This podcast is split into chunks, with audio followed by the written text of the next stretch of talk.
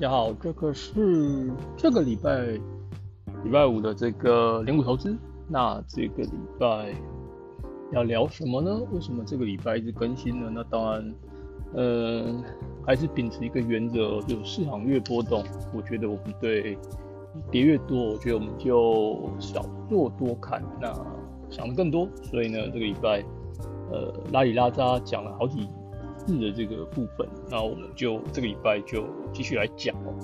因为这个礼拜在礼拜五的这个市场反弹，那特别是昨天哦，来讲讲昨天的美股，所以美股简直是戏剧化到了一个不可思议哦。这个从开盘大家在等待美国的通货膨胀数字的这个下滑，那盘前小涨一点点之后，这个当然这个。很容易就是预期说，哎，可能市场状况不错，结果没想到一开盘一公布，也还没开盘，一公布之后就市场就开始做一个大跌了，这个是蛮可怕的。呃，如果看这个期货，大概五分钟就就整整大概跌了三百点还是五百点吧，就一根哦，这个简直是想要跑都跑不掉的这个盘呢，是蛮可怕的。后来大概过了三十到四十分钟，看起来市场止稳之后反了，大家在预期。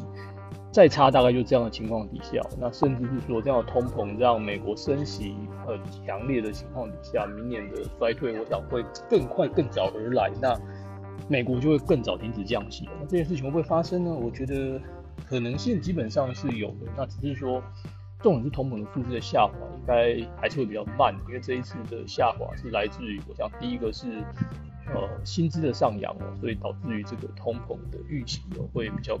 高，那可能未来五年的通膨预期大概会是前面两三年比较高，那后面的两三年大概就会急速的下滑。那所以，呃，这也是反映了现在整个市场状况。那可能性我想还是高的。那不过，那当然了，这个数字一开哦，大家本来预期十一月份哦的这个升息大概美国升息大概就三码，这个可能性是很高的。那呃，昨天美国十年债又抬到四个 percent，我想四个 percent 一直是我认为是非常非常呃重要的引爆点，就是四个 percent。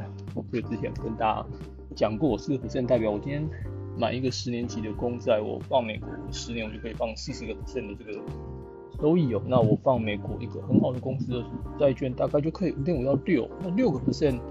大家可以去算一下，其实只要是七个 percent 哦，大概很快就是一倍了。七对，十年就七十哦。那如果用复利来看的话，大概很快就是一倍了。所以，啊，六到七就会是一个神奇的 magic number。所以，呃，那反映在有这个美国的房贷的 mortgage，其实突然来到七个 percent 如果我没有看错这个数字的话，那其实这是很可怕的，因为这个数字已经来到了二零零六的这个。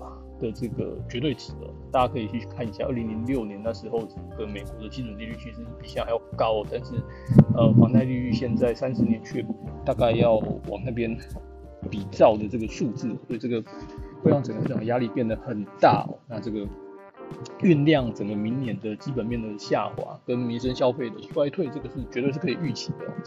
那其实像 Felix 在上周已经讲了，已经是一个是在上一季已经是先调降整个财测，那再加上他又预期说整个圣诞节 Christmas 没有货可以运了，这个状况看起来是奇差无比哦。像 Felix 很少有这样的一个一个 forecast，所以整个今年第四季就不用期待太多。但是因为也因为这样的，所以市场其实跌在前面了，所以。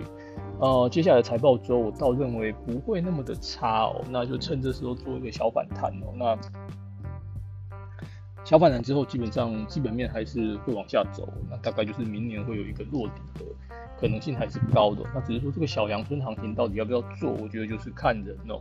那还是一样回到整个的看法，就是说很多股票我们还是中长期的买点还是有在哦。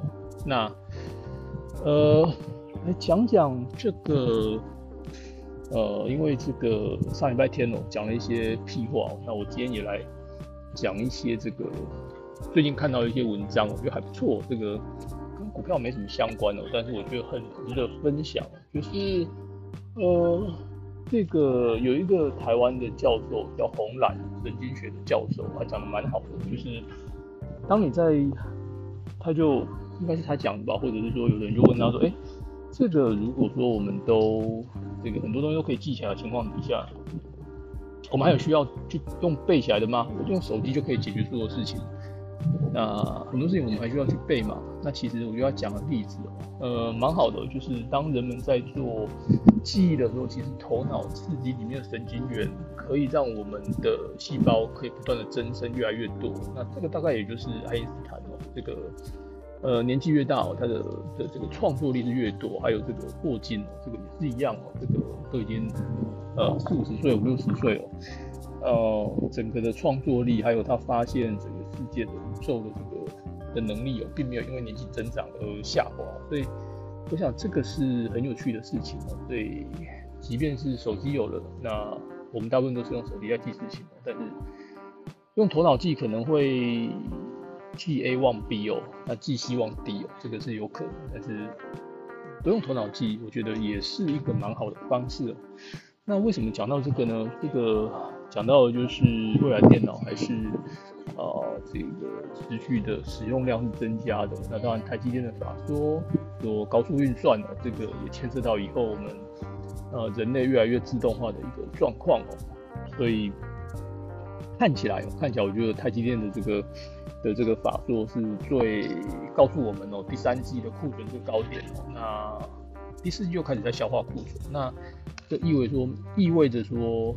整个股价大概 pricing 蛮多部分，那最后一段，呃，最凶险的那一段会不会发生，或者是会跌多少？这个我想大家就可以来看一下。那我个人反而是觉得，呃，也许有些股票就到这边就告一个段落，那蛮多股票还是会继续跌哦。那这个大家就继续看。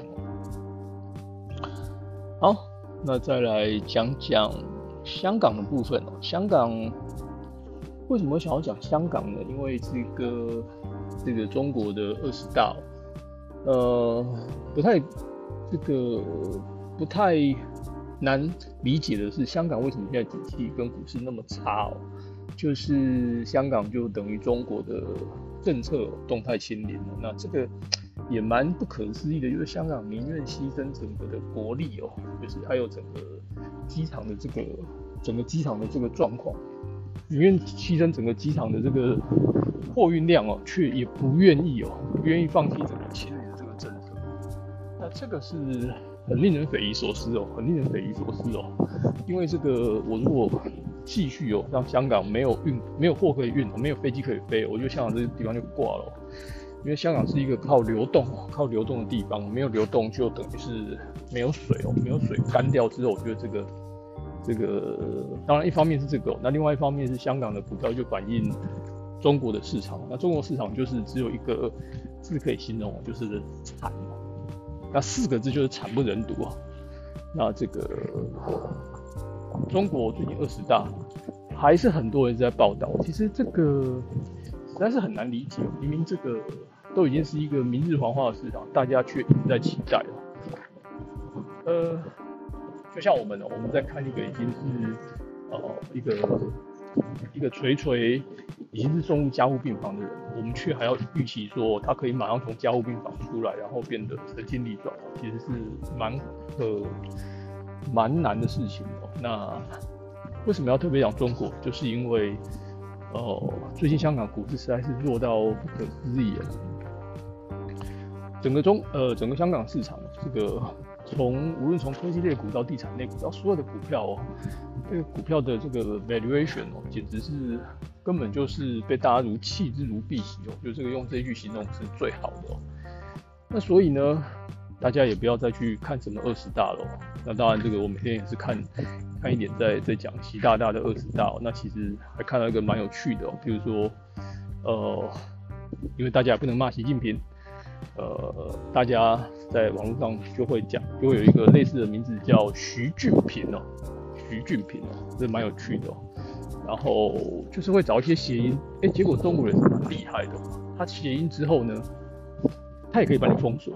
所以我觉得中国这件事情，这个就就像明朝跟明朝的东厂一样，就是东厂跟西厂一样。所以这个。中国有趣的地方就是，它就是一个专制的这个国家，那好像不太会改变，这个是那既然没有制度的一个地方了，我们怎么可以预期它的资本市场是可以投资的呢？那当然呢，我自己也是还是有一点点小钱在里面的。不过 just let it go，总是放点小钱在里面，你就会很容易的去关注这个市场哦。那就偶尔看一看喽。好，那今天讲了蛮多的有的没的，那讲一档股票好了，这个。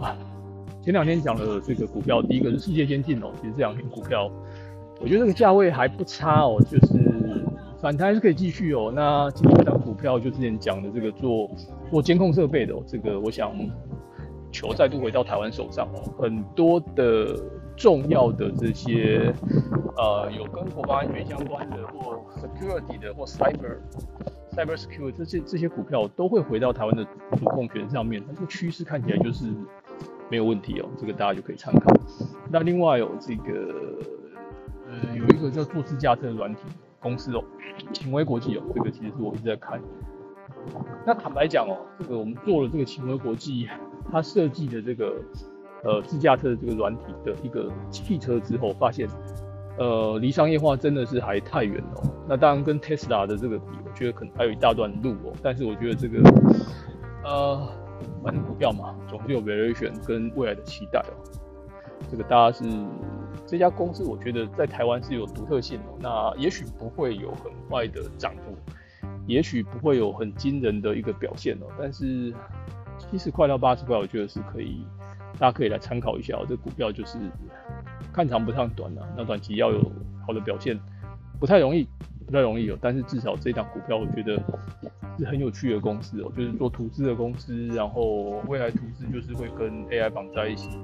但是我也一直在看它的商业模式到底可不可以运作，就是我跟车子里面做车子的车载软体，跟车子里面，然后到最后导航怎么把商业或者怎么把一些一些一些一些一些商业的这个模式把它推播到这个汽车里面，我觉得这还有很长的路要走。那不过这也代表未来自驾车的空间是很大的。好，今天就讲到这边喽。那最后要来讲点什么呢？最后要来讲点台湾航空城好了。呃，台湾航空城已经是三期的航厦已经要开始建造了。那高雄的这个呃航厦扩建案哦，在明年哦，我想也准备要浪去了。那这个真正盖完可能是二零三几年哦。哇，感觉这个现在台湾就是一个大工地哦，所有的基础建设都一直在盖哦。那我觉得这个是好还，是不好啦。就是说，好事是未来的台湾是真的是糖多，那只是呢，这个工地就是会有很多的这个衍生出来的这个污染啊等等之类的。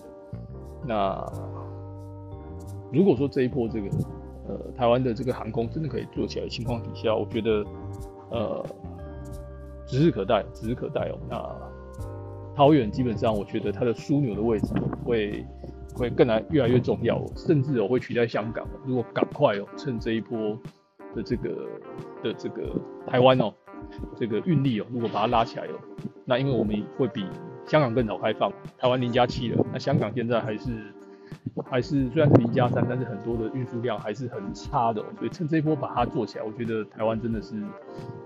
不错，那桃园还是大家真的要注意这个地方，这个未来的长度我觉得是没有什么太大问题哦。好，那就先这样子喽，拜拜。